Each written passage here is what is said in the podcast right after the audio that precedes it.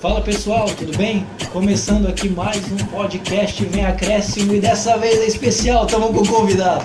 Para você que não está acostumado, já passou aqui a introdução. É, a gente aqui trata de futebol de São Paulo, você sabe, está mais do que acostumado. Só que hoje a gente tem convidados.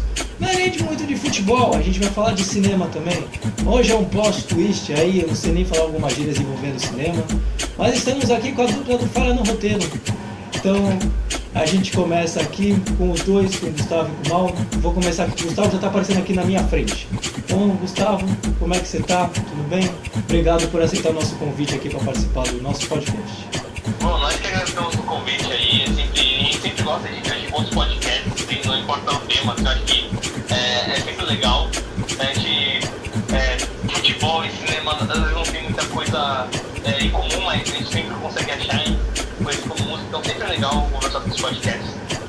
É, vou, vou, já, vou deixar pro Maurão falar um pouco sobre o nosso canal, falar um pouco sobre que é, o Bem Acréscimos apareceu no nosso podcast, né? A gente não lançou o episódio, mas a gente vai lançar, que vai ser no dia, vai vai ser o último episódio do, do mês de abril, a gente agora tá focado no Oscar e tal, então tem, que rolar uma cobertura do Oscar. E aí logo depois do Oscar a gente vai lá com, esse filme grandioso, que é o Snyder Cut, e a gente trouxe esse especialista do Acréscimos pra comentar sobre, um o Snyder Cut. Então, é, agradecemos o convite e bora pra lá e bora vamos fazer esse podcast aí. É, então aqui já não posso deixar de trazer também o Maurão aqui também, o apresentador também. Então, já que o Gustavo deu a palavra, vou deixar que o Mauro apresente o Falha no Roteiro, que que trata, quais são os assuntos. Ele já trouxe algumas coisinhas, mas soube até que tem bomba também. Aí, Mauro, você escolhe se quer falar agora, se quer falar depois. O espaço aqui é seu. Cara, eu queria começar agradecendo o fato de que os podcasters esqueceram meu. Mentira, brincadeira, brincadeira. Eu não, eu não, eu tô com o nome errado aqui no. Justamente. entendeu? É, Por então, isso, por isso ganhei, eu buguei na hora.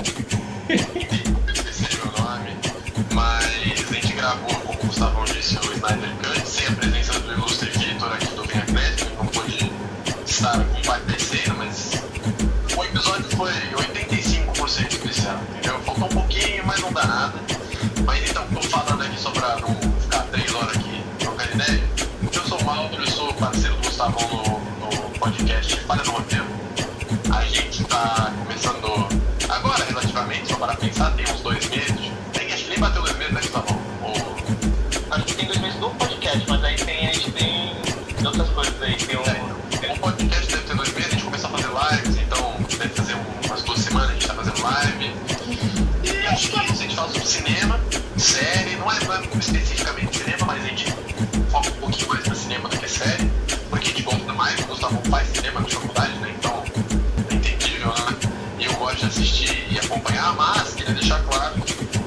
gente vai falar dos times e tal, porque eu não vou entregar spoiler do podcast dos outros, mas queria dizer que acompanhamos futebol. Eu, pelo menos, o Gustavão, não sei, mas eu acompanho, hoje eu vi o jogo do pessoal pra falar ali com bases, assisti, mesmo, assisti o jogo falaria com compreensão sobre o assunto, entendeu? Vi o meu peixão ontem, puta merda. Vi o jogo ontem, vi o jogo ontem, o jogão. Então, já, já falei besteira e não vou falar muito não.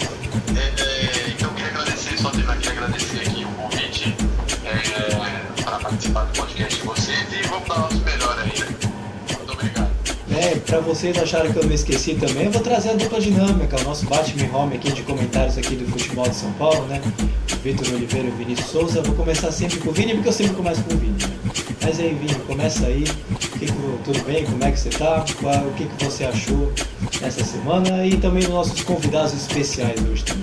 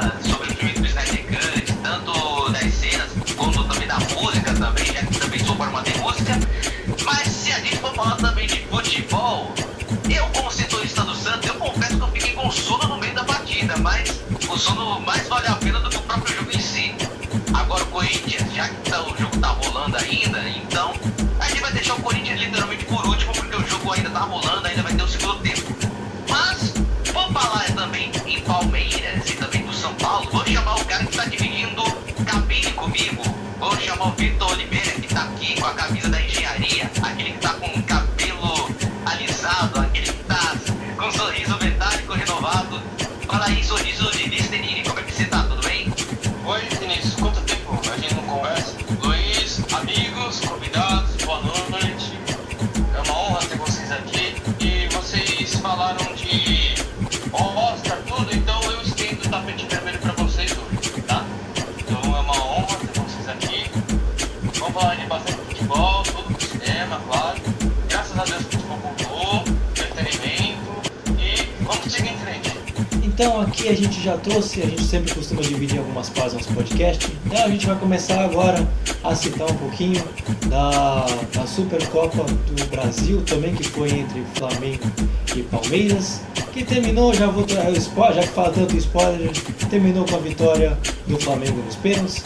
Mas antes, o Maurão já falou, acabou entregando o time dele. Gustavo, é, você acompanha futebol e agora está na hora de se entregar. Qual é o seu time? Vamos lá, eu, eu acompanho futebol, é, futebol, às vezes é um pouco acompanhando bastante, tem eu não tô acompanhando bastante, porque eu sou um cara muito ligado, eu não gosto muito de esporte no geral, assim. Então tem horas que tô acompanhando mais futebol americano, tem horas que tô acompanhando mais é, o futebol de campo mesmo, tem hora que eu tô acompanhando o, o seu esporte, né, eu acompanho jogos de LOL, então eu, eu, eu gosto muito de ver o, a dinâmica de cada esporte. E assim, sobre torcer, eu torço, tenho dois times assim que eu torço, que eu torço, né? Um é o, o São Paulo e o outro é o Juventus da Moca. Juventus da Moca é meu, meu xodózinho, assim, porque eu, eu estudei na Moca há bastante tempo, né? E colégio lá e, eu, e agora tô fazendo faculdade lá na Moca, né? Então eu sempre. Inclusive uma das minhas saudades, assim, na época pré-pandemia, onde eu fui na rua Javari, comer um canole e ver o Juventus jogar, futebol. Então eu gosto muito tipo, da dinâmica do esporte. Então é, é isso, isso. Então a gente vai começar aqui falando da Supercopa aqui do Brasil. E aí eu vou trazer aqui todo mundo para comentar como é que foi esse jogo, que teve até polêmica. Vamos lá.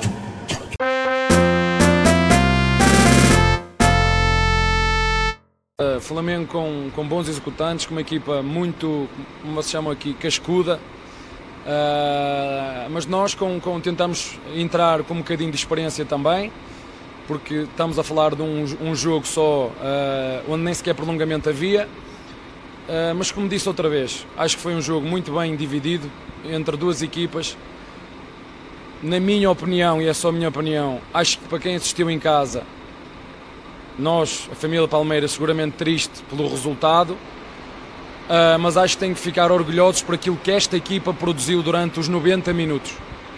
Uh, e do outro lado, uma equipa também, como disse, a tentar, tal como nós, a disputar uh, este jogo. Acho que foi um jogo olhos nos olhos. E ontem na antevisão disse que íamos ser uma equipa com caráter, com personalidade, uma equipa com competitiva, que ia defender bem e ia atacar melhor.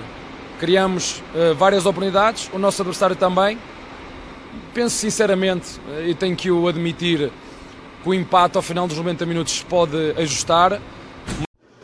A gente trouxe aqui rapidinho um áudio aqui do Abel Ferreira. Teve polêmica, esse jogo foi muito louco. Mas eu vou deixar aqui para o Vitor, tem um espacinho dele, nosso setorista aqui do Palmeiras. Ele vai comentar como é que foi essa decisão, porque Palmeiras deixou escapar no último momento, cara. Que que é isso? Dois jogos nos pênaltis, quando ia ganhar, perdeu. Luiz, em relação a esse jogo, ficou mais de um mês parado o futebol. E voltou em grande estilo com essa Supercopa. Foi um jogo bem jogado de 90 minutos. Muitas emoções. Não deu nem pra pegar o gostinho do jogo, já saiu o gol laço do Rafael Veiga. E ali, a partir daquele momento, a maioria já pensou: a estratégia do Palmeiras vai dar certo. E o Flamengo vai ter que correr atrás. E justamente foi isso que aconteceu. O Palmeiras ele ficou um pouco mais retraído depois do gol e o, o, Flamengo, com toda a sua superioridade, foi achando os espaços e. Quem fez o gol mesmo do Flamengo? Foi o. Foi o Gabigol. Foi o Gabigol. Foi numa linda jogada do Felipe Luiz. Felipe Luiz, ele foi o craque da partida, mas quem ganhou o prêmio de, no carro que a CBF deu foi o Arrascaeta. Enfim, aí como o Flamengo chegou no empate e dava amostras tudo que o Palmeiras ia ameaçar ia fazer o gol, só que ficava só no quase. Aí chamou a, é, o Arrascaeta. Jogo da apertado chama sempre o cara que tem a qualidade técnica. Ele fez um gol que até agora eu tô. Como é que ele fez isso? Porque o estilo de batida que ele poderia fazer era aquela tradicional, cortou pro meio e bate no ângulo. Ele fez ao contrário. Em vez de bater no ângulo, bateu no contrapé do goleiro e surpreendeu todo mundo. Fez um bonito gol até. Aí tudo teve a polêmica que não sabe se é pênalti, se foi dentro da área, fora da área, do Wesley. Enfim. Aí o VAR lá ajudou, foi mesmo fora da área. Questão de um, um pezinho, assim, um dedão do pé. Se ele calçasse 38, 39, acho que. Né? Mas. Caraca, tá dando branco hoje. Quem foi que fez o gol do Flamengo? Foi o. Tá, tá ruim hoje. E o Arrascaeta. Foi o Arrascaeta. Do, do Palmeiras que foi? Foi dois do Veiga. E o Veiga foi, acabou sendo o melhor, o melhor da partida do lado do Palmeiras. Ele não se incomodou muito na hora de bater os pênaltis, foi tudo com precisão. Foi um jogo muito bem jogado. Eu acho que esse jogo vai se repetir de novo no Campeonato Brasileiro. Ou, já pensou, até na Libertadores. Você pode é, se reencontrar de novo. Foi um estilo de jogo muito bem jogado nessa partida. E os pênaltis, o que decidiu. Pênaltis é, não é sorte, é confiança.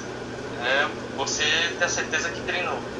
E acabou o Luan, junto com o Mike, sendo o vilão da partida. E o Flamengo foi merecedor dessa conquista. É, Maurão, você que falou que acompanhou o jogo tudo certinho, falou que hoje tem embasamento hoje de futebol, queria saber o que você achou desse jogo, né? Eu acho que emoção não faltou, né? Você já acabou entregando um pouco seu time, né? Não tem problema.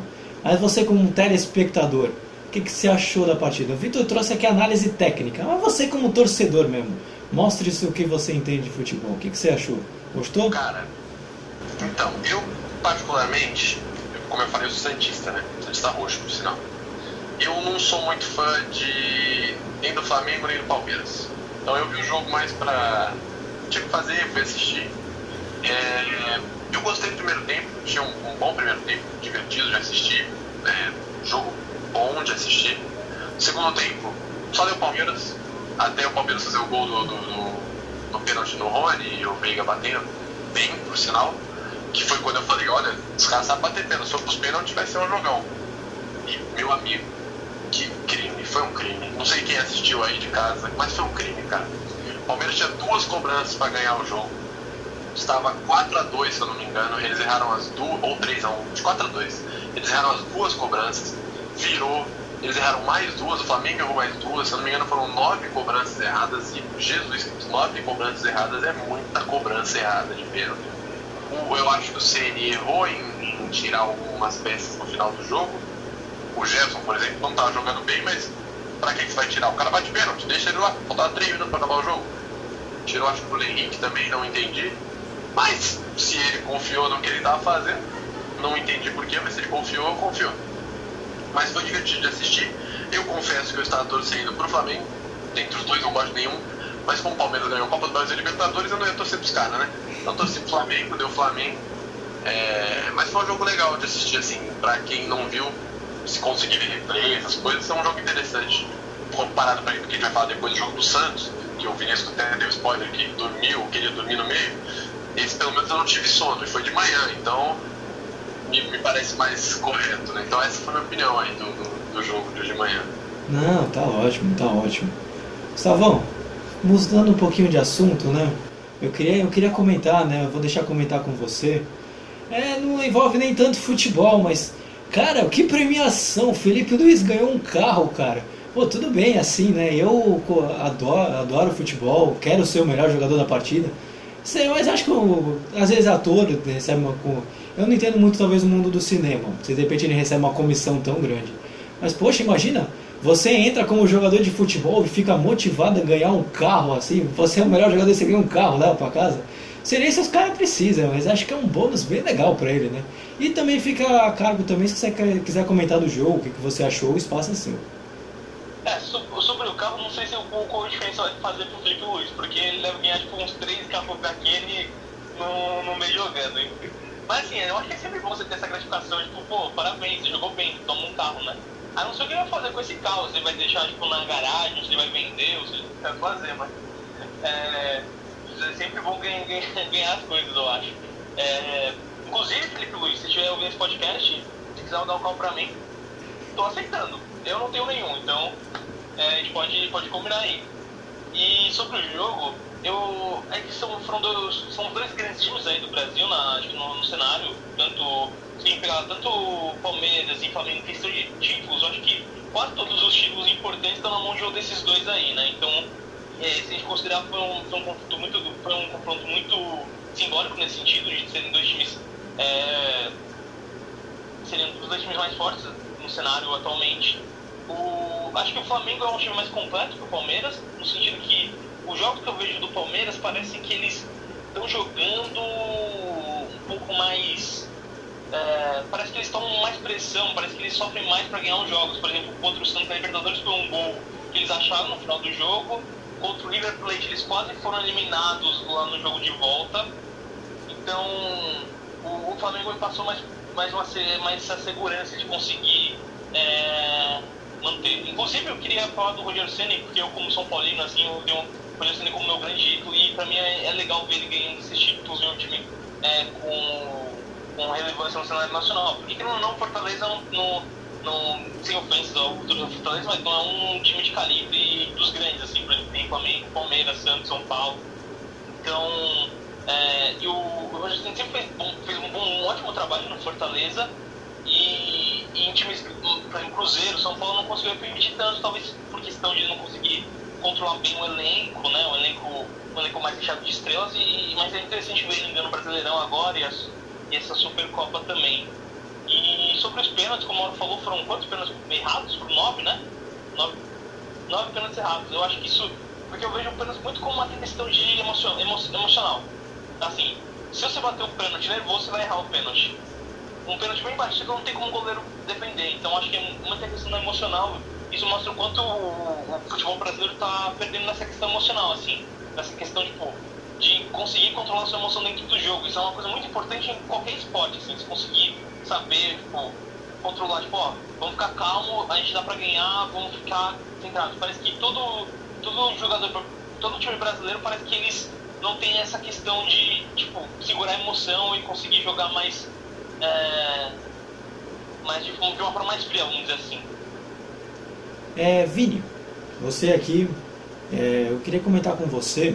O grande personagem da temporada passada do Palmeiras foi o Abel Ferreira. Quando ele voltou, todo mundo falou do time do Abel. O Abel conquistou tudo, é, quase tudo, né? Conquistou uma tríplice coroa é, sem qualquer contestação. Uma final de Libertadores em cima do Santos, né? Mas uma final paulista que foi muito legal de, de ser não tecnicamente, mas para o futebol de São Paulo e brasileiro foi muito positiva por conta de imposição. E hoje ele foi expulso logo no meio do primeiro tempo. Não teve nenhum tempo completo com ele. O Voaden já foi lá e tirou ele de campo. Como você acha? Você acha que isso influenciou para o Palmeiras?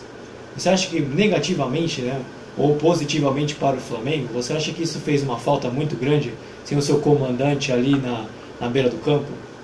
Abel Ferreira fez muita falta e também vale ressaltar também que o Abel Ferreira reclamou e muito, mas se não me engano, não sei se ele reclamou com razão ou se ele reclamou assim sem ter motivo algum, porque ele reclamou por uma falta que era para o Palmeiras, eu acho que era do Diego contra o um jogador do Palmeiras, aí ele ficou revoltado.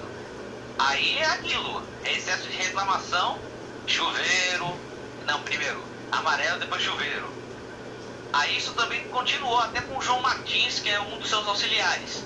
Também foi expulso por reclamar muito.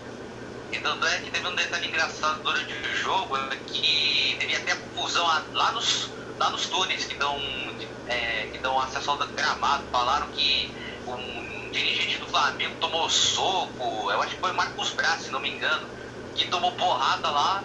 E os portugueses ficaram tudo irritados, etc. Os seguranças do Palmeiras. Tanto é que eu vi um rebuliço lá, por lá. E, tanto, às vezes eu fico pensando, mano, eu acho que os portugueses não tem papas na língua, não, hein? Do, do, que o Abel Ferreira andou falando também na entrevista. Ah, cara, agora eu. questão de tribunal e etc. Eu falei, olha, a expulsão do Abel Ferreira, tanto do Abel Ferreira quanto do, tanto do João Martins também é, foram determinantes para a partida. Palmeiras até que melhorou no segundo tempo, mas para fazer o gol da vitória não foi possível. Então aqui a gente termina nosso panorama para a Supercopa do Brasil e agora a gente fala de um outro assunto também que já voltou, meio às pressas, né, mas voltou, que é o Campeonato Paulista. Vamos ver como foram os jogos dos grandes. O Corinthians, durante a nossa gravação, já está jogando, então a gente vai trazer por último. Mas o, vamos ver como é que foi os jogos de São Paulo e Santos e depois posteriormente do Corinthians também. Portunhol, é, porque português impossível. O áudio do Crespo Portunhol, tá fechado, gente. É, vou tentar. É, para nós foi muito importante este, este período de, de trabalho. É, a situação não, não é fácil para todos, é, pero aproveitamos a possibilidade de elaborar tanto, tanto en estos días.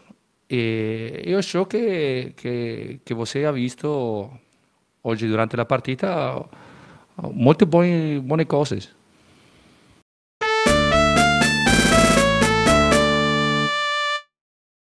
Eh, eh, esa es eh, mi idea. Eh, hoy hicimos un juego que con muchos jóvenes y, con otros jugadores eh, de experiencia que hacía tiempo que no jugaban 90 minutos. Tuvimos que prepararnos de un día para el otro y bueno, eh, el equipo, el Chimi trabajó bien el partido y faltó el gol.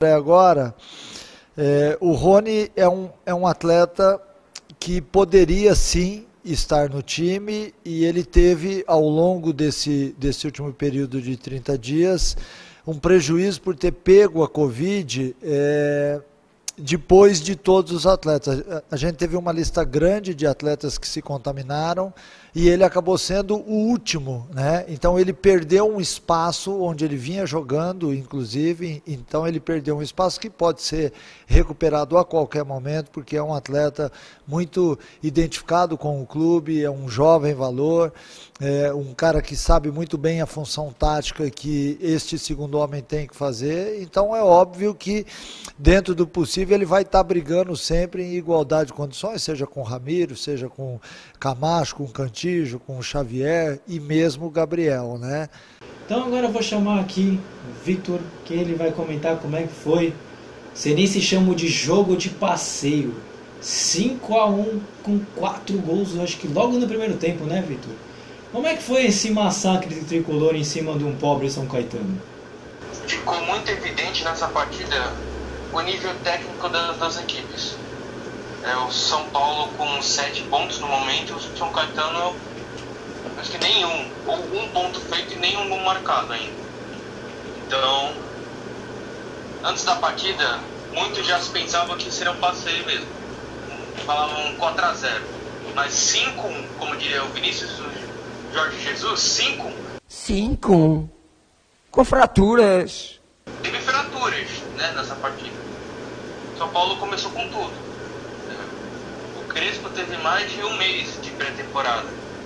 Então ele conseguiu colocar as ideias dele, a questão da intensidade, variações táticas, testar os é, novos jogadores em certas posições, como o Victor Bueno de centroavante.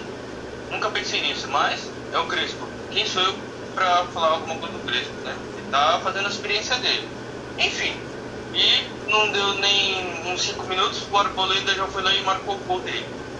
O Rodrigo Nestor acabou de renovar o contrato, o presidente anunciou antes da partida, ele renovou até 2024, deixou dele também, primeiro como é, profissional do São Paulo. E o Reinaldo, como um bom jogador, né? Sempre nas partidas ele é o destaque com assistências ou gols, foi lá e deixou dele.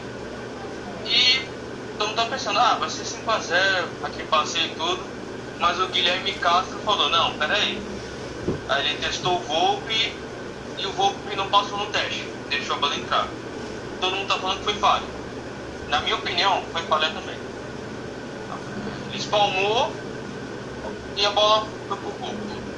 E uma coisa que a gente não vê muito todo dia é a questão do Daniel Alves batendo falta. É, tá muito na minha cabeça o Daniel Alves cobrando falta, a bola sempre vai lá pra fora. Eu penso que é futebol americano. Né? O cara chuta, a bola vai lá pra fora. Não, agora dessa vez ele deixou o torcedor feliz. Foi lá e fez o gol. Aí São Paulo 4x1 no primeiro tempo. E, é, como eu posso dizer, asteriscos pra minha fala, rapidinho. São Paulo vai ter jogo sábado, vai jogar segunda, vai jogar quarta, vai jogar sábado, sexta. Ou seja, é muita partida em uma semana. Você vai ter que rodar o elenco, tudo.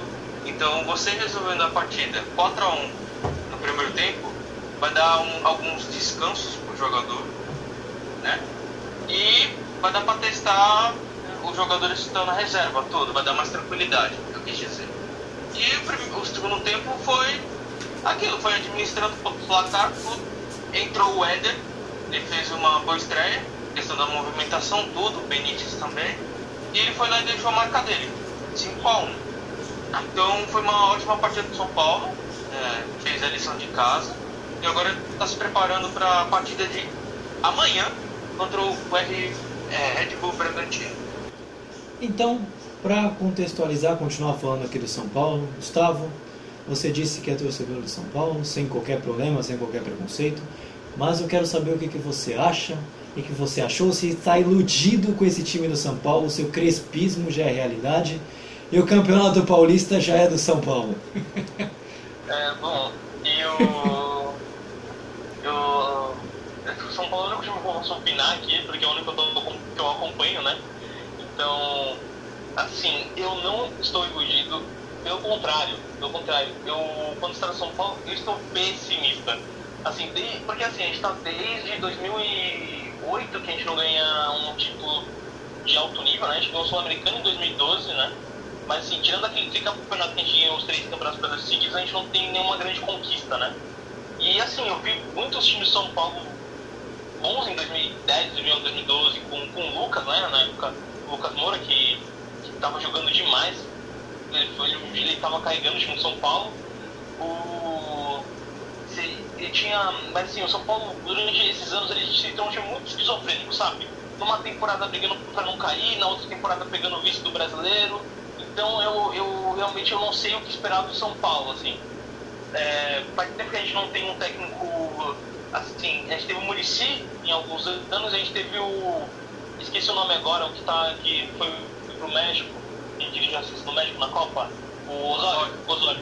Pra mim, o Osório era o, foi o último grande técnico que São Paulo teve, assim, eu lembro de eu ver o São Paulo do Osório jogar, de ver jogar, jogava bonito, assim, e só que o Osório saiu porque a diretoria não, não, não cumpriu a palavra com o Osório de trazer reforços e tal. Então, tem um, São Paulo tem um problema crônico de estrutura na diretoria, e isso torna, isso deixa um pouco instável, né? Por exemplo, esse ano, 2020, né? Que a gente teve a melhor campanha do primeiro turno e a pior campanha do segundo turno. Pior não, porque eu acho que o Botafogo foi pior no segundo turno, mas assim, a gente, a gente chegou no, no final do brasileiro com, com 15, 10 pontos de vantagem do segundo colocado e a gente tipo, simplesmente deixou para lá. Assim, então quando se trata de São Paulo, eu agora tô, eu fico sempre com o pé atrás, porque assim, a gente vai quando dá certo vai dar certo, mas pode não dar certo, porque assim, chegou. Começou bem o Paulistão, lembro, só que a gente fez pelo Mirassol, sabe? Então, assim, eu tô, eu tô um pouco já traumatizado, assim, de ser um São Paulino, então eu procuro não me iludir.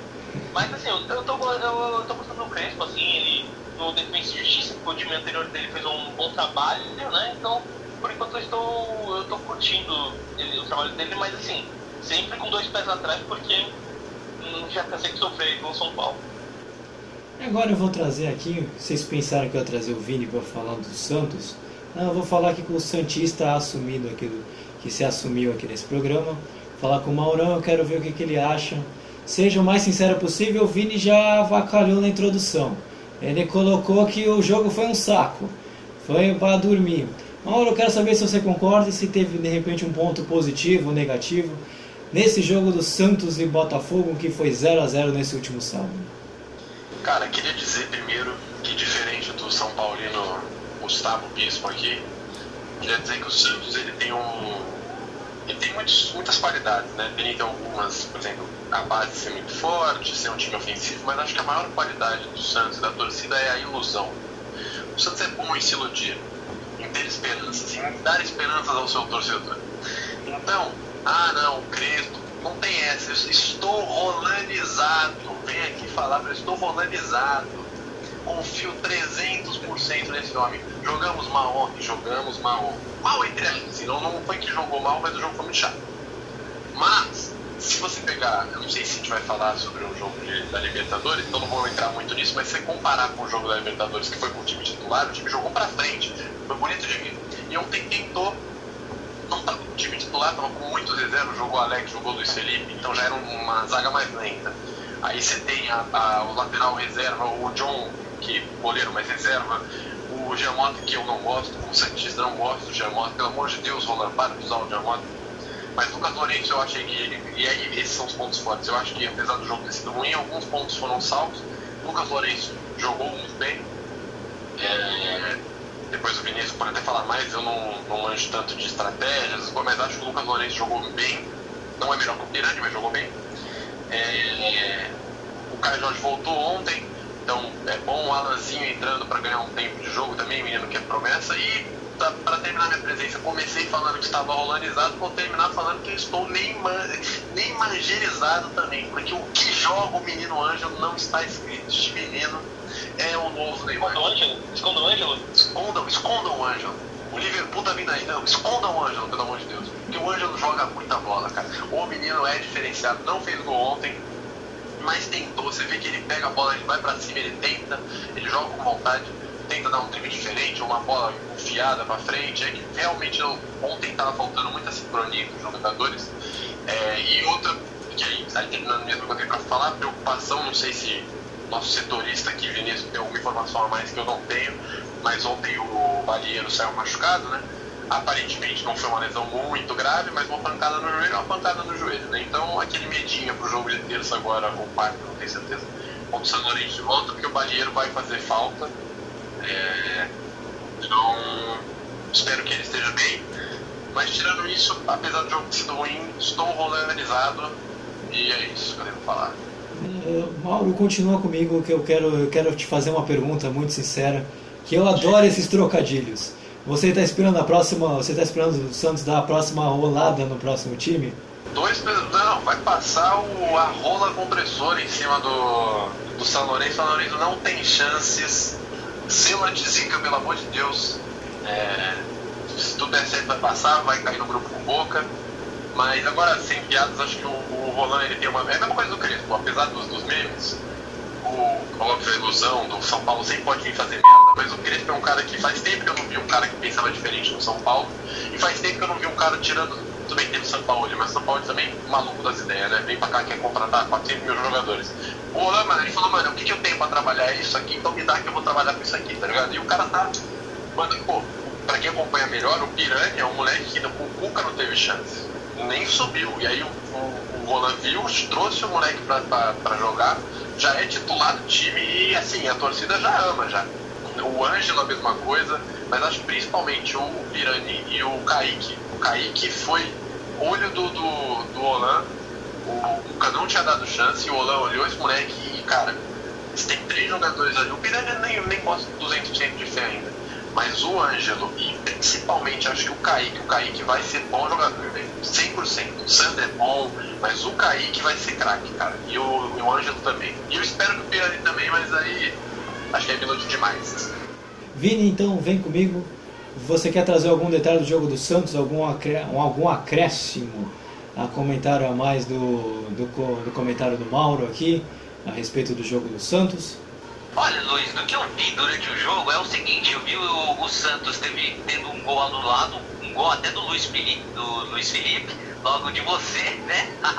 Mas foi anulado pelo VAR, porque é um Luiz Felipe, Luiz Felipe falso, daí tiraram o gol.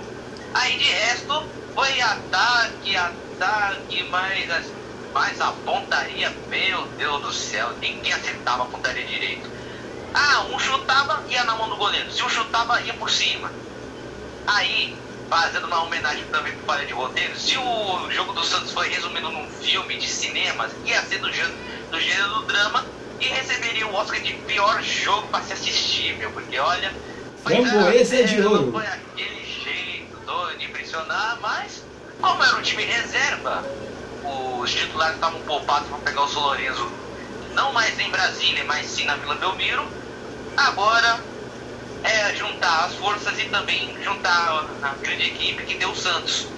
E tá com problemas no meio campo, porque tem o Alisson de titular, mas Vinícius Valieiro, o Sandri, que nem vai jogar mais essa temporada por causa da lesão no joelho. Aí o Ariel Roland vai ter que quebrar a cabeça para montar esse meio campo. Ou monta com Alisson Pirani, ou por exemplo, ou colocaria pelo menos um Gino Mota, Lucas Lourenço, por aí. O cara tava me lembrando aqui, o cara aqui do lado do ponto eletrônico, o cara, ele falou que o Ariel Roland tá tirando leite de pedra desse time. Também, né? também não deixa de ser verdade. Mas Vini, quero que você também faça uma análise em tempo real pra gente que tá gravando, mas depois que sair o podcast já não vai ser mais em tempo real. Mas comente um pouquinho do que você está vendo do jogo do Corinthians, placar, essas coisas. Aí depois, quando acabar o jogo, que aí eu tenho certeza que vai passar depois do podcast. Aí depois o Vitor comenta, que eu vi que ele levantou o dedinho aqui.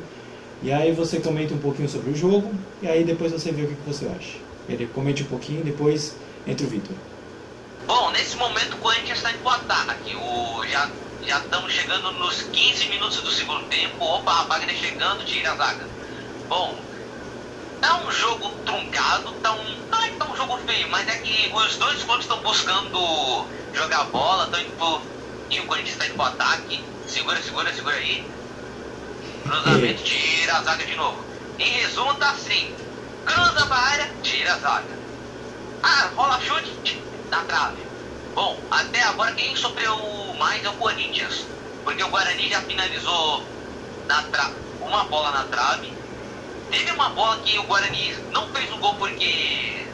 Porque o- a zaga do Corinthians é, é, é outro patamar, meu. Porque olha, é, o Cássio estava fora do gol e tinha uns dois zagueiros, dois jogadores do Corinthians em cima do cara para bloquear o chute. Bom, só o placar também não está aberto porque o Corinthians não aproveitou as chances. O Fábio Santos, numa cobrança de falta, isolou. Até porque está impossível fazer gol de falta ultimamente, para falar a verdade.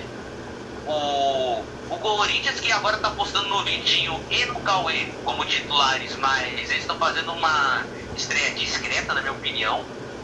E do que eu posso dizer também é que o Guarani só está dominando o jogo no meio para frente. Já o Corinthians está jogando por uma bola, já que está jogando como visitante. E até o momento está isso. O Corinthians está indo pro ataque.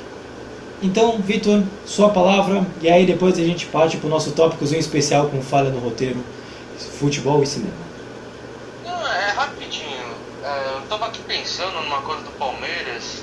Já que eu sou setorista do Palmeiras de São Paulo, eles podiam fazer uma conexão, né? O Palmeiras podia pegar dicas com o São Paulo em como vencer o Flamengo. Era só isso. Também, né? Aquela, ia dar certo se pegasse algumas dicas. é, aquela provocadinha de leve, o torcedor palmeirense deve ter olhado torto para essa fala. Não, mas brincadeiras à parte, é verdade. Realmente o Palmeiras está precisando de umas dicas e também como bater pênalti, viu? Que coisa feia, não só o Palmeiras, o Flamengo também. Grande mérito dos goleiros, mas sessão de pênalti feia do caramba. e aí, agora, a gente fecha e vamos agora falar de uns ah, nexos especiais. Eu quero ver que o Gustavo aqui já falou que tem Oscar aqui para jogador, né? Para jogador que simula demais. E aí a gente vai falar de umas coisas aqui envolvendo cinema e futebol. Ah, fala, Vini. Luiz, quando você falou de simulação e de Oscar, o, o Otero, ele entrou agora há pouco, tomou amarelo por simular, por simular uma falta. Ele merece um Oscar de, de melhor lance. Aí, tá vendo? Quem sabe faz ao vivo, como já dizia o apresentador, né? Mas tudo bem. Então, agora a gente vai falar agora um pouco sobre como o futebol também tem a ver com o cinema, né? Queria começar já com o Gustavo, ele falou que parece que tem jogador aí que vai rece- que merece receber Oscar por simulação, né? Depois dessa que o Vinícius até falou do Otero, Quero ver se de repente ele elege algum outro nesse podcast. Quem que você coloca aí, Gustavo? Opa, vou eleger, vou eleger. É, antes, só um comentário sobre a questão do, do, aquele documentário do Victor. É, se tivesse uma final entre São Paulo e Flamengo, essa final não teria campeão, porque o São Paulo não ganha título e o Flamengo não ganha do São Paulo. Então ia ser uma final eterna. É, e, voltando, em termos de, de Oscar, eu vou dar um, um vou dar um Oscar para algumas performances aí que eu lembro, assim, de cabeça. Copa do Mundo de 2010. Brasil Nossa. contra a Costa do Marfim. Brasil contra a Costa do Marfim. Alguma jogada lá, o, o, um cara da Costa do Marfim chegou, tipo, deu um encontrou no Kaká, o Kaká deu tipo, um, meio que um. Meio que não sei lá, não, ele deu um, tipo, uma abraçada assim no, tipo, no abdômen do, do jogador da Costa do Marfim. O cara da Costa do Marfim, tipo, colocou a mão no rosto assim, se jogou, começou a rolar no chão e o Kaká foi. Eu, eu, eu daria o Oscar aí pra esse cara. É, tem uma. Tem um. Tem também na Copa de 2014, não, isso não foi não é uma falta, mas foi uma cobrança de falta que a Alemanha ensaiou que, que era para destabilizar o pessoal da mentalmente, que o, o cara ia correr, ele ia tropeçar e aí alguém ia cobrar a falta. E aí todo mundo que viu esse jogo pensou, tipo, ah não, o cara tropeçou real, foi tudo, tipo, foi o cara tropeçou. Todo mundo, todos os jornais assim, olha como o cara tropeçou. Aí quando eles soltou um documentário sobre a Alemanha da Copa do Mundo de 2014, eles ensaiaram esse tropeço pra, pra tipo, bater a falta. Então um outro Oscar aí. E outro que eu vou citar também foi, acho que não sei se foi a Alemanha ou foi a Holanda, foi numa Copa do Mundo também, que o cara ele tava. Foi um escanteio que o cara só, tipo, ele pegou, deu uma rolada na bola, tipo, um, um centímetro, e daí ele foi pra área. E aí nisso a bola já tava rolando, porque porque o escanteio quando, quando dá um primeiro toque já tava lendo. Aí o cara deu um toquezinho pra frente assim, e ele foi pra área, e tipo, todo mundo tava lá, ele vai comprar um escanteio ainda. Aí o cara pegou e saiu correndo pra, pra área. Foi, esse foi também outro Oscar aí, então separei esses três momentos, grandes momentos aí que eu, que eu lembro assim. Não, eu juro pra você que eu pensei que você fosse dar um Oscar pro jogador e você fosse dar pro Neymar. Neymar é tido como cai cai do caramba, eu, pensei, eu fiquei com a certeza, quase apostei aqui que ia dar pro Neymar. Eu quero quebrar, Depois o Mauro vai falar. Do, eu quero quebrar esse mito do, do Neymar, né? Pra mim eu sou fã do Ney aqui, então não vou, não vou, não vou transformar o Neymar em Kaká não. Essa fase já passou, já passou, a gente já se divertiu. Agora eu tô, tô tentando. Full adulto Ney agora, tá certo, tá certo. Fala, Mauro, pode falar. É, não, só queria fazer uma menção honrosa aí no Oscar do Gustavão, mas não sei como ele esqueceu um dos maiores atores do futebol brasileiro. Um cara que ele, esse assim, esse sim, melhor que DiCaprio, melhor que Ryan Gosling, que é Davidson. Aquele homem, ele é um ator nato, com grandes atuações em clássicos como Poderoso Chefão em São Paulo e Palmeiras então eu queria deixar claro aí, porque se tem um homem que era bom em atuar, e outra menção honrosa também, Rivaldo na Copa de 2002, aqui ah. contra a Turquia, foi o diferencial daquele jogo. Então essas duas menções honrosas aí, mas com mais honrosa pro Davidson, porque pra mim esse sim é o grande ator do futebol mundial. Esse cara é maluco, na real, cara, né? de verdade mesmo. Agora eu vou comentar aqui, eu quero chamar o Vini, Vini que estudou, que estuda cinema, estuda cinema não, fez música, quem estuda cinema que é o Gustavo, viajei, é, que gosta de cinema também. Vini, depois é que todo mundo quiser comentar, mas eu acho que é um tópico super interessante que cada vez eu vejo mais. Jogador hoje é popstar, né? Jogador hoje deixa de ser jogador, né? Jogador hoje é estrela, parece em filme, parece em série. É, hoje jogador é popstar hoje, né, Vini? É, para, para aumentar sua renda, né? A gente tá vendo até o. Falando até do Ibrahimovic. Teve uma notícia que o, que o Ibrahimovic foi convidado para fazer um filme do, do Asterix e o Belisc, que ainda vão, vão lançar aí para os próximos anos. Falaram que, que o veterano do Milan vai viver um personagem chamado Antivírus. Na mais recente produção com célebres personagens de quadrinhos franceses. É, mesmo assim, mesmo com o Ibra estando em alta no Milan, mesmo com 39 anos de idade, agora ele vai ser ator. Nossa senhora, Ibrahimovic, esse é o nome da, da figura. Sem contar também, claro, mudando o assunto de futebol, também temos até o, o LeBron James, que está participando das produções do novo Space Jam. Saiu até trailer do Space Jam, um novo legado, onde aparece o LeBron James indo para um lugar estranho. Tem a participação até do ator Don Cheadle, que fez um dos personagens do o Homem de Ferro Cinza da Marvel. E também se contar diversos, diversas estrelas também. Agora o negócio é assim, encerrou a carreira de, a carreira de futebol, agora é fazer estrela, Maldita, Guarani no ataque. É, o jogo ainda não acabou não, hein? é, que eu só vou voltar Gustavo que eu acabei lembrando, você falou do LeBron James. O Gustavo que acompanha a NBA, né? Eu vejo muitas entrevistas do LeBron em inglês, né? Eu achei muito estranho ver o LeBron dublado. De verdade, me incomodou pra caramba. Eu não sei de repente o que ele acha se ele quiser comentar. Mas eu ver o LeBron dublado pra mim foi uma, coisa, uma das coisas mais estranhas que eu já vi na minha vida. Eu achei que não combinou nada a dublagem com ele. Ah, sim, é uma coisa que, que eu tô. que eu já peguei meio. Quando eu comecei a acompanhar mais a questão de ver mais filmes e mais séries, eu, eu sempre evito ver o filme dublado. Sempre quero ver o filme no idioma original. A não ser que for animação, porque eu acho que a animação aí muda um pouco a dinâmica de como as coisas se encontram.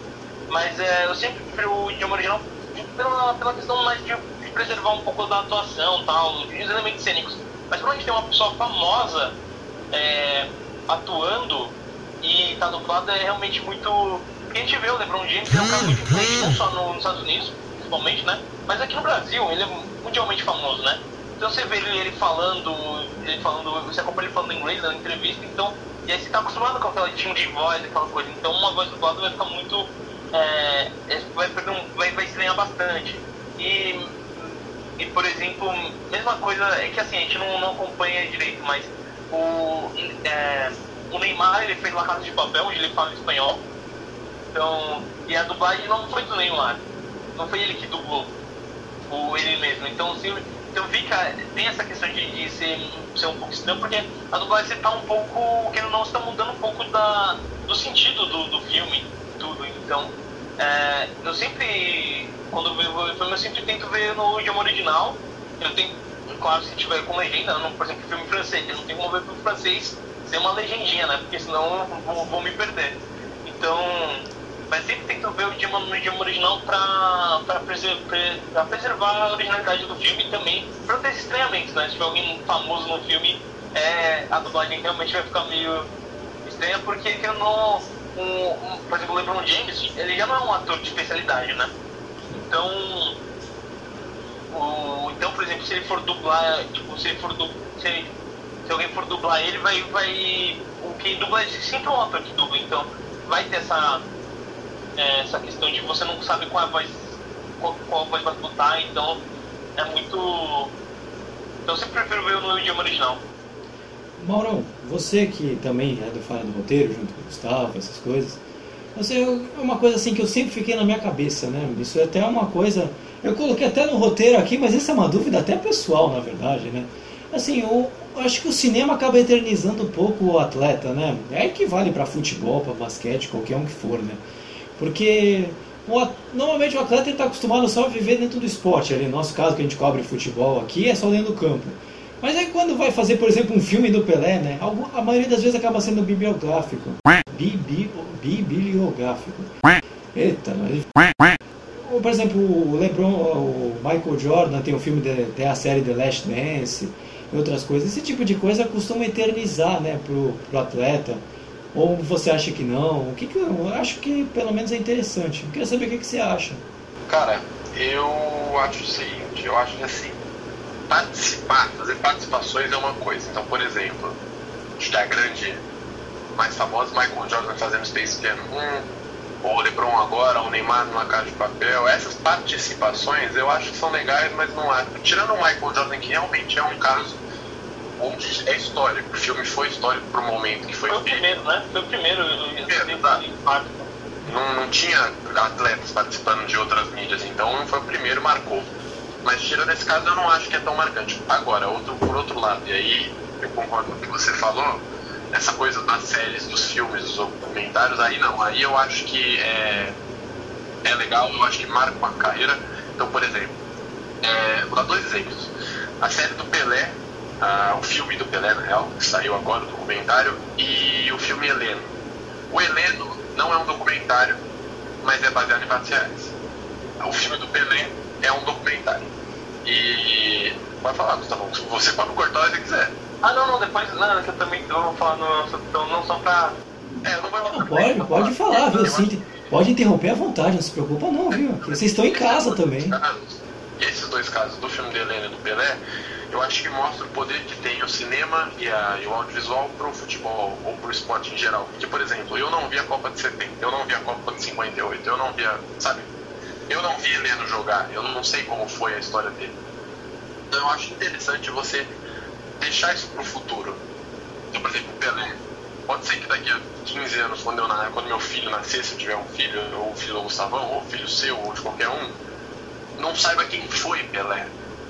Ele não, não, Pelé pode ter morrido já nunca ter ouvido da história do Pelé. E, mano, é o Pelé, o melhor jogador de todos os tempos, cara. Então eu acho que aí impacta realmente. Tirando o caso do Michael Jordan, que aí foi o que a gente falou, que é um caso específico, que foi a primeira vez que aconteceu numa animação nova, num tipo novo de animação, blá blá blá. Tirando esse caso, eu acho que não marca tanto assim. Por próprio LeBron James, não acho que vai ser tão marcante na carreira dele. Mas o caso dos documentários, dos filmes e das séries, a série do Gabigol, tem vários exemplos, eu não vou ficar falando. Mas aí eu acho que realmente é legal porque mostra pro futuro. Porque ele não é um documento, o filme é um documento, uma série é um documento. Então, acho isso aí. Gustavão, pode falar também, vi que você queria comentar. Espaço é seu. Então, é, eu vou aproveitar esse gancho aí dessas questões de filmes e séries sobre os esportes. Eu, você tem. Toda, o, o audiovisual, na maior parte das vezes, na maior parte ele trabalha com contar uma história, né? Ele trabalha com a, com a questão do storytelling. Vamos contar uma história, vamos contar uma narrativa. É, isso tanto documentário, tanto como ficção, que vai mudar o jeito que vai ser abordado. É, e o esporte, por sua vez, ele é carregado de narrativas. Ele é um prato cheio de narrativas. O, vou dar um exemplo, vou dar vários exemplos de, de algum, vou dar alguns exemplos de esportes diferentes. Por exemplo, no futebol americano. Não sei se vocês acompanham, mas por exemplo, Tom Brady ele ganhou, ganhou o sétimo.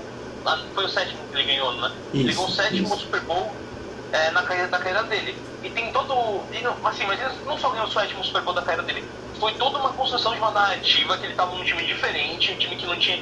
Que a única coisa que mudou no time foi ele. Ele chegou no time e ele conseguiu trazer esse time.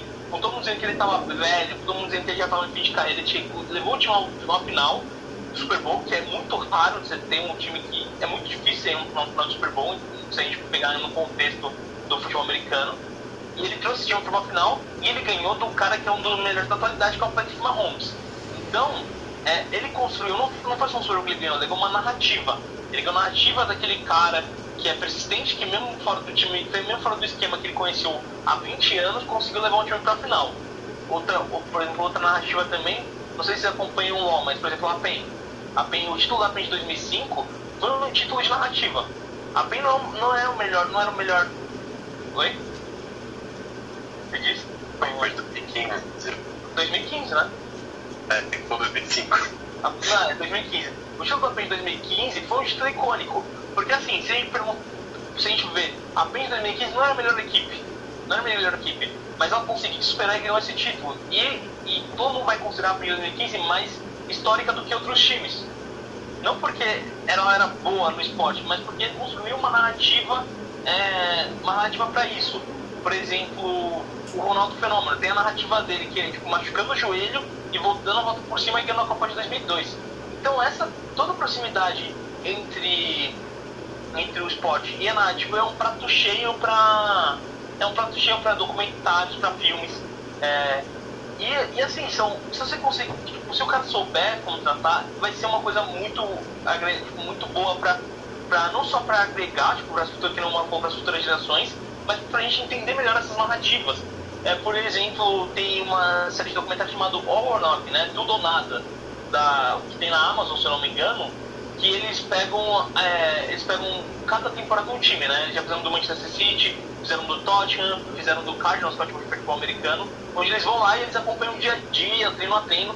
Então isso é uma coisa que vai ajudar a contar a narrativa, que vai, vai engrandecer quem está participando. O Last Dance, que foi o mais recente, né, do Michael Jordan, da série Michael Jordan, uma série muito bem feita. E eu, por exemplo, não, eu, o Mauro, o Mauro conhecia o Michael Jordan melhor do que eu, porque o Mauro acompanha basquete há mais tempo que eu e com mais profundidade que eu, né? Então eu não conhecia o Michael Jordan, eu não sabia que eu sabia que ele era um, um dos melhores do, do, do basquete, mas eu não sabia quem, tipo, das histórias. E o documentário vai contando cada episódio de uma história do Michael Jordan, sabe? É, então, é isso. O, o Mauro falou o Heleno, que é um filme ficcional, que eu acho que também tem um, tem um charme, que tem porque a ficção não tem claramente uma presa na realidade, né? O, já como o Heleno, ele era um, uma ficção, eles conseguiam pegar tipo, a personalidade do Heleno e colocar numa... Num, ele conseguiu ter um, a questão, tipo, mostrar onde ele jogou, o como ele jogava, o estilo dele, mas também contar uma história, é, vamos dizer assim, mais... Não palatável, mas uma história mais mais fluida, né? Porque querendo uma história ficcional, é uma história que você vai construir. Então você pode pegar certos eventos da vida dele e montar numa, numa, numa, numa num filme de duas horas, né? Enquanto que o documentário não, você tem que, que documentário você não pode ser parcial. Você tem que ter, tem que ter tentar ser uma, o máximo imparcial que você conseguir, que nem o, vou voltar no Last Dance, que eles botam quem jogou contra o Jordan, falando, eles botam o. Mauro, você lembra dos caras dos, dos Detroit, do Detroit Pistons, que eram os bad boys lá? Que, que não gostavam do Michael. O Isaiah, Isaiah Thomas. Eu lembro só do Isaiah Thomas porque ele é um marco do basquete, né? Mas... Ele bota, por exemplo, o Isaiah Thomas, que foi um desafio do Michael Jordan pra falar, bota o Michael Jordan pra falar, bota o Scott Pippen pra falar, ele bota.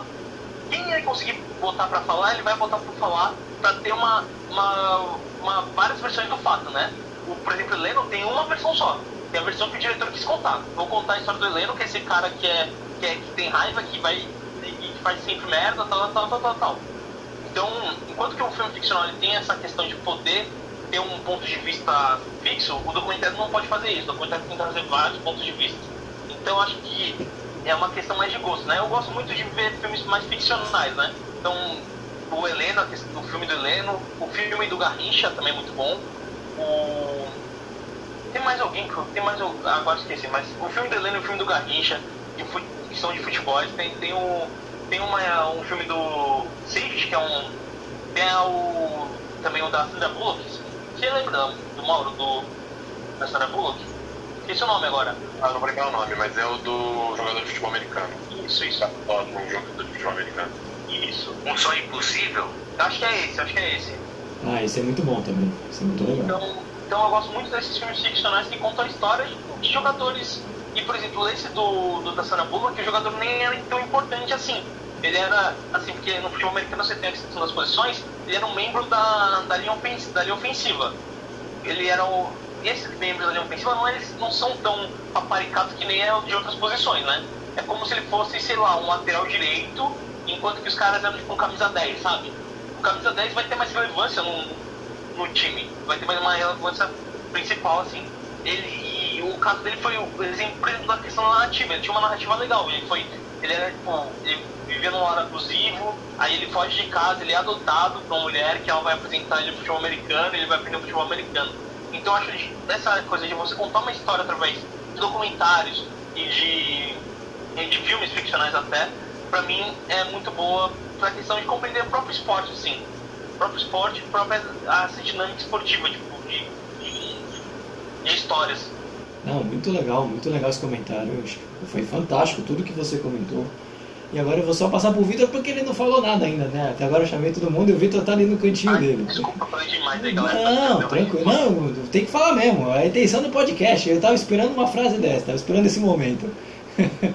Mas, Vitor, é, a gente aqui que comenta mais futebol, a gente que não é tão, tão ligado assim no cinema, a gente é mais focado no esporte em si. Então é tática, é jogo, a estratégia. Eu acho que é legal também quando a gente também vê um atleta. Aí depois você pode até comentar um filme que você gosta, é, no, que envolve algum esportista, algumas coisas. Mas eu acho que é bem legal quando a gente vê de repente um filme que nem do Ibrahimovic, que ele vai participar sendo um, sendo um vilão ou tendo uma, um destaque no filme, né? É legal porque a gente olha como fã do esporte, a gente olha, caramba, o Ibra está participando de um filme, a gente olha com um ar diferente, né? Eu acho isso legal também, eu queria saber o que você acha.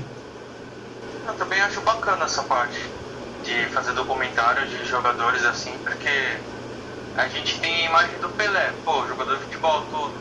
Aí a gente pensa, ah, ganha bem, a vida dele, a vida dele deve ser tranquila, só tudo de bom. Mas aí nessas partes de documentário, às vezes aparece um outro lado da moeda que acontece na vida dele que a gente não sabe. E às vezes, dependendo se é boa ou ruim, a gente acaba mudando a opinião em relação à pessoa. Não sei se vocês concordam. Sim, sim. Eu só tô né, fazendo exemplo. Não, é, a gente concorda, acho que é. De repente o pessoal pode comentar também, pode cortar à vontade aí. O, o, o, o do Michael Jordan traz isso muito bem, isso, porque assim, o Michael Jordan ele é considerado um dos mais, melhores de todos os tempos do basquete. A gente vendo de fora, parece, mano, o cara tá numa vida perfeita, sabe? E aí você vê, tipo, a questão dele, o problema dele com, com a aposta, né? O vício dele em apostar, o, a questão da morte do pai dele, né? Que até ele fica, ele um ano aposentado jogando beisebol. Então é bem legal você ter essa dinâmica pessoal, assim. Porque, porque assim, a gente é muito próximo dos do jogadores, porque eles se tornam personalidades, eles se tornam celebridades. Por exemplo, o Neymar, o, o Kaká, o fenômeno, o Ronaldinho. A gente pode citar vários nomes de jogadores famosos aí que a gente acompanhava no futebol e eram parte da nossa tipo, vida cotidiana. Que não, a gente vê, por exemplo, o jogo do Neymar, vai comentar com um amigo, ó, oh, você viu o jogo do Neymar, tal, você viu o que aconteceu com o Neymar. É uma coisa que eles estão uma personalidade e tudo que ele faz é, é reverberado 200%, sabe? Ah, quando o Neymar brigou com, com o torcedor lá da, do, do PSG, lá, quem deu, ele deu um soco lá no torcedor do PSG, foi um bafafá, tipo, que, assim, ficou uma semana só falando disso, sabe? Parece que não tinha mais nada acontecendo. Então eles, como eles tornam essa personalidade, essa, é, tudo, tudo que, que vem neles é reverberado. E talvez um documentário traz, um documentário, um filme traz um lado que a gente não vê nas grandes mídias, né? Nos, nos tabloides de revistas, isso é bem interessante. Vitor, se você quiser pode continuar o comentário aí, não precisa passar por mim não, pode comentar à vontade. Não, é isso mesmo que ele falou. Eu concordo. Eu vou comentar com o Mauro e depois o Vini, como ele é setorista do Corinthians, ele também pode dar sua palavra. O, comentando um pouquinho o que o Gustavo falou, o Corinthians fez uma série também, né? Que até passou no Sport TV, que foi aquela série do Corinthians, né? Eu só não me lembro o nome. Vini, qual é o nome? Eu esqueci o nome da série. É... Foi um especial que o Sport Acesso, TV. Acesso Total Corinthians. Isso, Acesso Total Corinthians. Isso é legal também, né? Porque não deixa de ser um documentário, uma produção audiovisual e é legal pro torcedor, né? Ver como o Gustavo falou, ver como é que é por dentro, é, as discussões, o dia a dia do clube, né? Eu acho que é uma, eu acho que essa é a grande graça do cinema, talvez, ou do produção audiovisual no futebol. Porque eu sei o que você acha. Então, eu concordo, é que eu acho que é gosto, sabe? No final das contas é gosto. O Gustavão, por exemplo, eu acho que é um cara que gosta mais da narrativa, da coisa da ficção retratando uma realidade, mas como ficção. Ou, por exemplo, o que ele falou do documentário da Alemanha, que ele citou um tempinho atrás, onde você mostra uma coisa que o público não tinha acesso. Porque eu não tinha acesso ao background do, do time da Alemanha, entendeu? E ele divulgou depois. Eu acho isso legal, mas eu, particularmente, eu prefiro mais essa coisa do documento histórico. Então, é, por exemplo, esse acesso total Corinthians. Hoje em dia, é legal ver esse background e tal, mas, por exemplo, eu acho que uma história eu acho que tem muita coisa no esporte que dá para ser contada pra gente que não sabe tão bem. Então, por exemplo, a importância do Sócrates na coisa da ditadura e tal. Mano, isso daria um puta filme, sabe? Isso daria um puta assunto. Desculpa, ladrão. Não, à vontade. Vontade. Mas daria um bom filme. E. Acho que não só esse, mas. É só um exemplo de dentre outros, né? E uma, uma questão também do, de como, como esses filmes, esses documentários é, atrai a pessoa para o esporte, né? É, por exemplo, uma pessoa que nunca viu basquete, vamos supor, ela nunca viu basquete, ela viu o documentário do Michael Jordan, ela curtiu o documentário, ela vai acompanhar basquete, querendo, mais basquete querendo não, porque vai, ela vai, vai, vai ter essa aproximação. Então, eu conheço muita gente que conheceu o futebol americano pelos filmes dos Estados Unidos, né? Que, que por exemplo, o. Não sei, não sei o Mauro, mas por exemplo, o Mauro, ele jogava basquete na nossa faculdade, né? Ele era o nosso atleta, né? Ele já disputou várias copas aí da faculdade de basquete. E ele botava o número dele, o número do Troy Bolton no High School Musical. E assim, o High School Musical nem é uma série de. nem é uma série, tipo, nem é um filme de esporte, né? Tipo, necessariamente esporte. Mas o Troy Bolton ele era tipo, um jogador de basquete, né?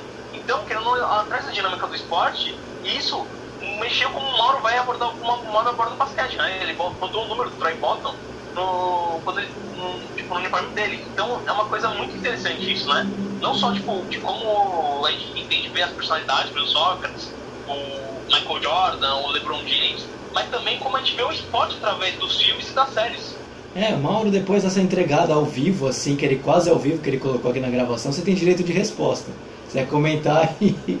Normalmente, eu queria é verdade, é verdade, eu realmente usava o número, número 14 por causa do Troy Bolton, mas não, não acho que é, é. Por exemplo, tinha um menino lá que usava 23 por causa do Michael Jordan. Tinha um menino que usava 33 por causa do Jabá. Então, é. Eu acho que esporte é até parecer clichê, porque a gente tá num podcast de esporte, falando, ah, esporte é vida, esporte. Mas é real isso aí. É real. Por exemplo, essa mobilidade. Eu acho. Eu não, não posto fotos do Neymar, mas essa mobilização, por exemplo, de Ney Day. É legal ver isso. Tanto que um dos casos mais famosos que tem é o uso do futebol e da Copa do Mundo para apaziguar os ânimos no começo da ditadura militar em 70. O fato do Brasil ter sido campeão foi o que não foi o que, mas uma das coisas que facilitou o processo de continuação da ditadura.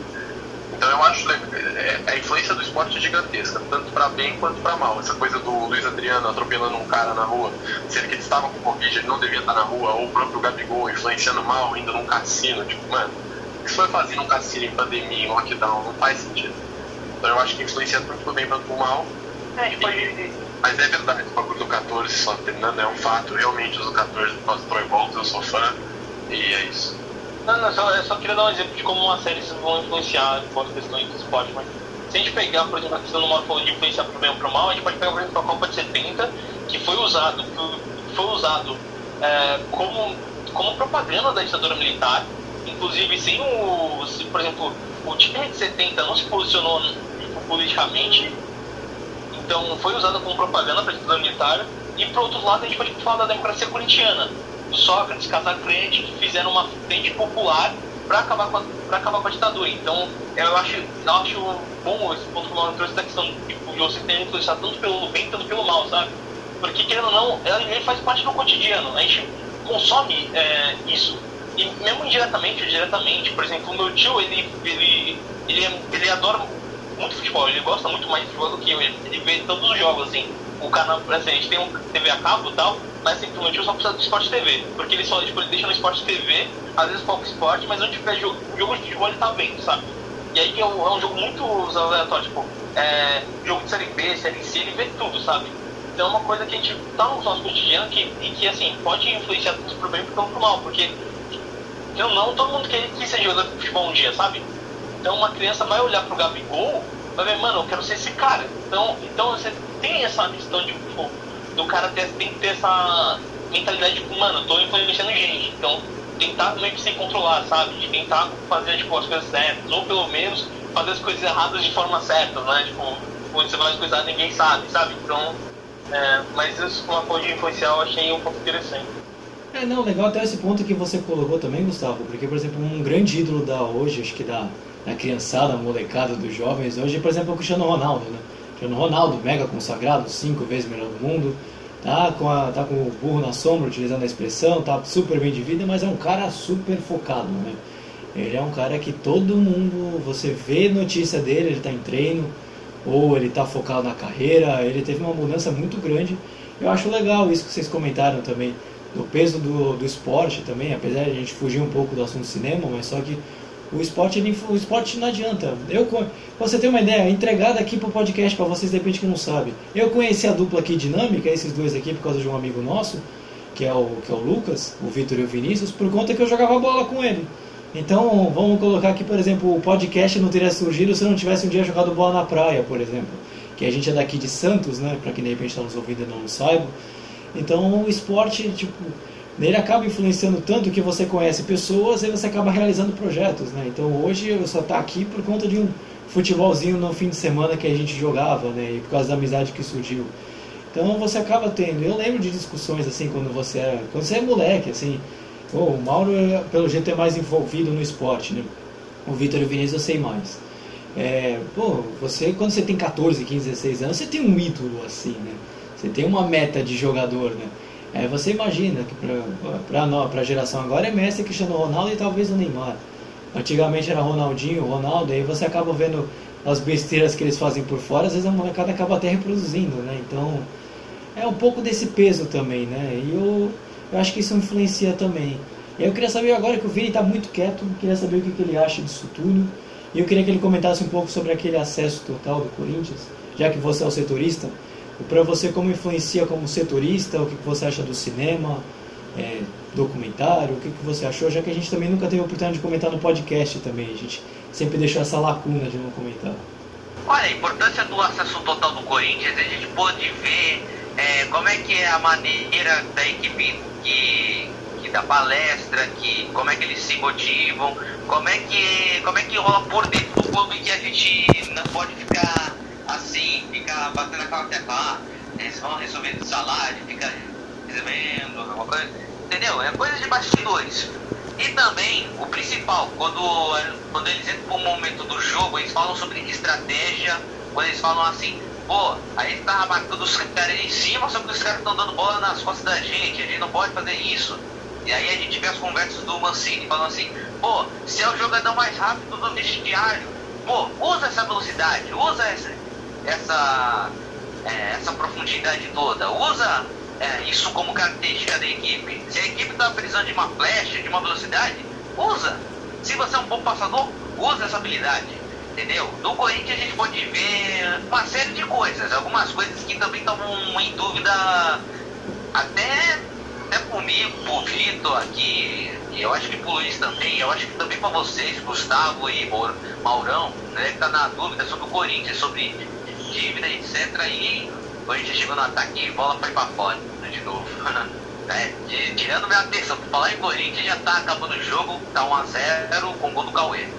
Continuando, com o documentário do acesso do Corinthians, já deu pra matar algumas dúvidas que a gente tinha dos bastidores. De salário, de elenco, de, de qual é a preleção, de qual é a organização tática.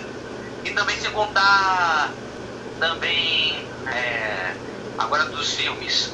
Pô, do. Se fizesse um filme sobre a democracia corintiana, se não me engano, eu acho que já até fizeram um documentário. Pô, é um. É um filme bem, bem montado que conta a história do clube, falando que o Corinthians na democracia corintiana ganhou dois paulistas seguidos em 82 e 83. Eles ficavam falando, falavam assim, ah, vou colocar a democracia corintiana estampado aqui no, no, no uniforme, vou fazer bandeirão falando democracia corintiana ah, é, é época de ditadura, vamos protestar falando que é contra, etc. Bom, foi um movimento, a democracia. Eles estavam pedindo mais respeito, mais ordem, entendeu? Aí é uma coisa que, que, que só no futuro as pessoas vão, assim, trocando umas por letras, falando sobre o que, que aconteceu naquele movimento histórico. Entendeu? Tanto até em documentários, até falando documentários a respeito sobre é, o movimento histórico na minha opinião, é isso. E também para noticiar a todos que o Corinthians ganhou, o jogo acabou 1 a 0 com o gol do Cauê. Prossiga, Luiz. É, e como nem tudo é eterno, esse podcast estava muito legal, mas agora a gente está chegando no fim, né? Agradeço de coração a dupla do Falha no Roteiro, Maurão e Gustavão, por ter terem feito essa parceria conosco, esse programa conjunto. Espero que vocês possam retornar um dia, espero que a gente possa fazer um outro programa de parceria, que vocês aqui venham um dia aqui para Santos, vale para os dois, né? Eu sei que o Gustavo é mais de São Paulo. E a gente possa sentar, gravo, gravar um outro programa, sentar numa rodinha de bar, cada um com uma latinha de cerveja, suco, refrigerante, energético, o que tomar aí. Sei o que vocês tomam. É isso que a gente sente um dia e a gente realmente volte a gravar um outro programa. E também agradeço a dupla de sempre, ao Vitor, ao Vinícius, por terem feito esse podcast. Então eu vou pedir para que você se inscreva no nosso canal no YouTube, nos siga nos mais diversos agregadores de podcast, nos siga no nosso Instagram e também nos acompanhe também, nos siga no Spotify. Realmente não sei, depois vocês falam as plataformas por qual vocês estão disponíveis. Siga o Instagram deles também, super legal. Você que adora cinema não pode perder, eles são muito bons, fazem live na Twitch também. Depois vocês passam o link de vocês. Muito legal e agradeço demais. E aí eu quero que o Maurão, Gustavo, eu agradeço demais vocês terem participado. E aí vocês podem fazer os agradecimentos de vocês, que nem no programa de vocês como vocês fazem. É, você, Maurão, Gustavo, quem quiser. Pode, pode começar. Gustavo, na real, vai você, eu comecei, vai você. Você começou hoje, eu vou começar agora no final. É, primeiro, de novo, agradecer ao pessoal do Vem Acréscimo. Já no começo, estou agradecendo de novo, quem realmente ficou muito lisonjeado com o convite. É legal essa coisa informação, ainda mais porque a gente é um podcast muito novo, vocês eu não tenho certeza de quanto tempo tem, mas também não deve ser de muito tempo, né? Seis meses, isso, sete meses. Então, a gente tá começando agora e é legal se juntar, fazer essas coisas do Cross, sempre faz, por exemplo, na Twitch, quando a gente grava as nossas streams aí, a gente já passa depois os links direitinho. Mas a gente sempre acaba gankando outras pessoas, que é legal ver essa. Quando eu não vou gankar pro cara que tem 20 mil seguidores, não tem graça. Eu quero dar uma moral pra quem pode, que merece moral, tá ligado? Então, a gente, de novo, queria agradecer bastante. É, o Instagram, Gustavão, você quer, você passa depois no, no seu recado? Depois, depois, depois. Ah, então só vou finalizar aqui é, falando que o meu recado final, como a gente faz sempre lá no, no, no Falha, né? É sempre dar um recado final, um, espaço que quiser. Então eu queria dizer aqui pro Ariel Roland que se você estiver ouvindo esse podcast o Meia Acréscimo de hoje, por favor, me chama no Instagram, trocar uma ideia, eu quero ser seu amigo, eu quero que você seja meu pai adotivo, eu quero que seja meu irmão, que seja meu filho, que seja meu tio. Só, só me chama e vamos trocar uma ideia. Então esse é o meu recado final aí, de novo agradecendo, muito obrigado pelo convite. E Gustavo pode tacar aí, dar os links, fazer o que você quiser. Bom, eu vou, eu vou agradecer também de novo, porque eu lembro que assim, é, vocês foram é, segundo, vocês são o segundo podcast que a gente tá fazendo parceria. E só que assim, o primeiro podcast foi um podcast tipo de amigos em comum, né? A gente já conhecia, tá? Já batia um papo, então falou, vamos trocar uma ideia pra fazer juntos, né? Aí vocês, eles, vocês chamaram a gente e aí ficou, nossa, mas eu perguntei, você conhece ele, Mauro? Ele, não, não conheço. Então foi muito gratificante assim pra gente, tipo, receber tipo, esse convite. Então, de novo agradecendo aí o pessoal, o Victor, o Penesco, o Luiz. E assim, foi uma honra participar com vocês. Eu também espero que vocês venham no nosso podcast. A gente vai, a gente vai falar de outro filme, de outras coisas aí. É, foi, foi muito legal ter vocês lá no Snyder Cut. E inclusive o Vinícius deu, um, deu uma aula de, de trilha sonora aí que, que a gente agradece aí. E assim, queremos, queremos fazer mais dessa parceria. E bom, hoje vai ter episódio também nosso, a gente vai postar, vai postar hoje à noite, né? Então, então quando a gente sair o episódio você já deve estar postando nosso, né? E esse episódio nosso que vai lançar hoje, né, no domingo, é sobre fanfics. A gente não, não, falou, não falou sobre cinema nesse episódio novo aí. A gente vai, vai ler fanfics, que é um episódio especial. A gente percepcionou fanfics de, da mais pura qualidade. E a gente leu, então é um episódio que tá muito engraçado. Então eu recomendo aí pro pessoal.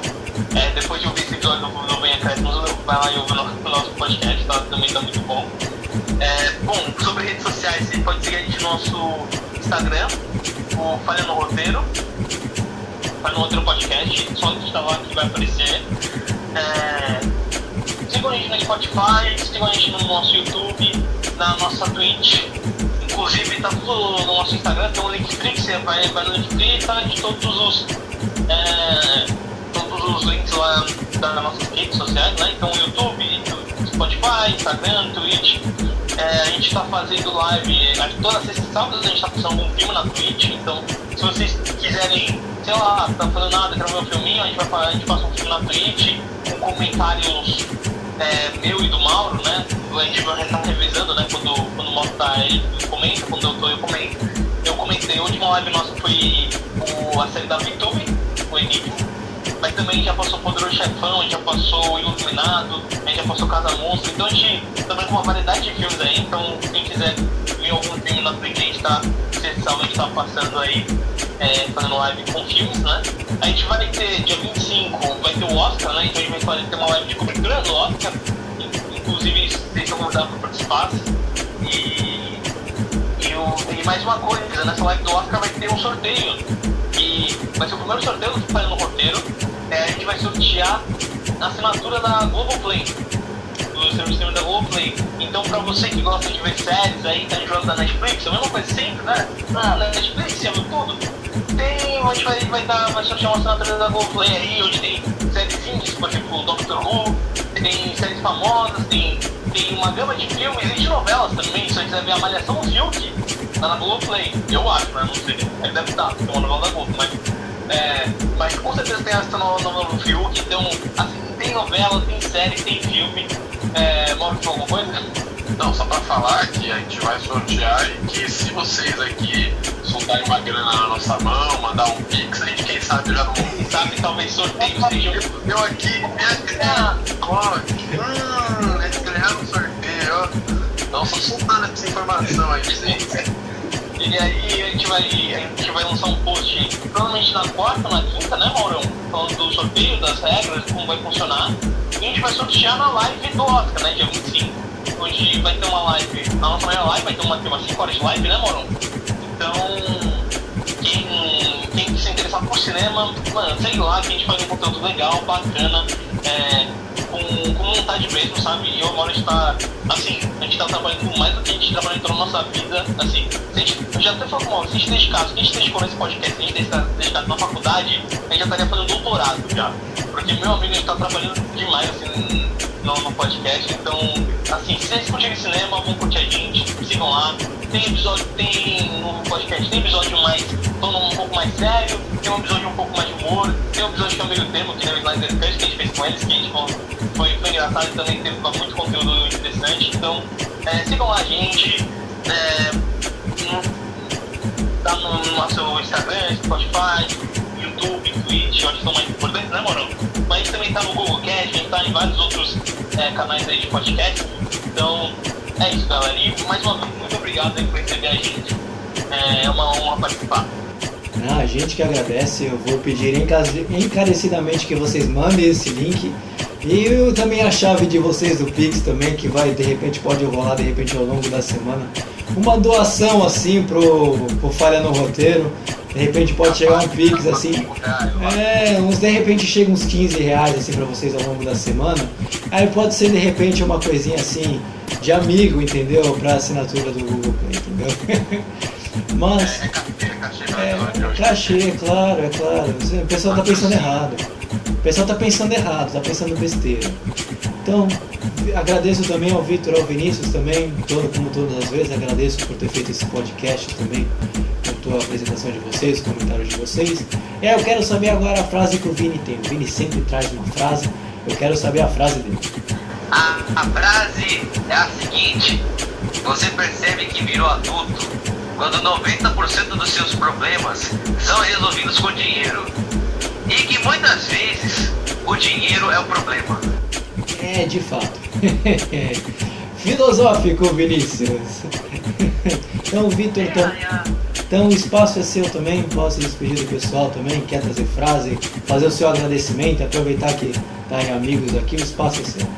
Ah, deixa esse departamento de frase pro Vinícius. Meu irmão, não sei se eles conhecem meu irmão, tudo, de cabine, tudo. Hoje foi um programa bem especial.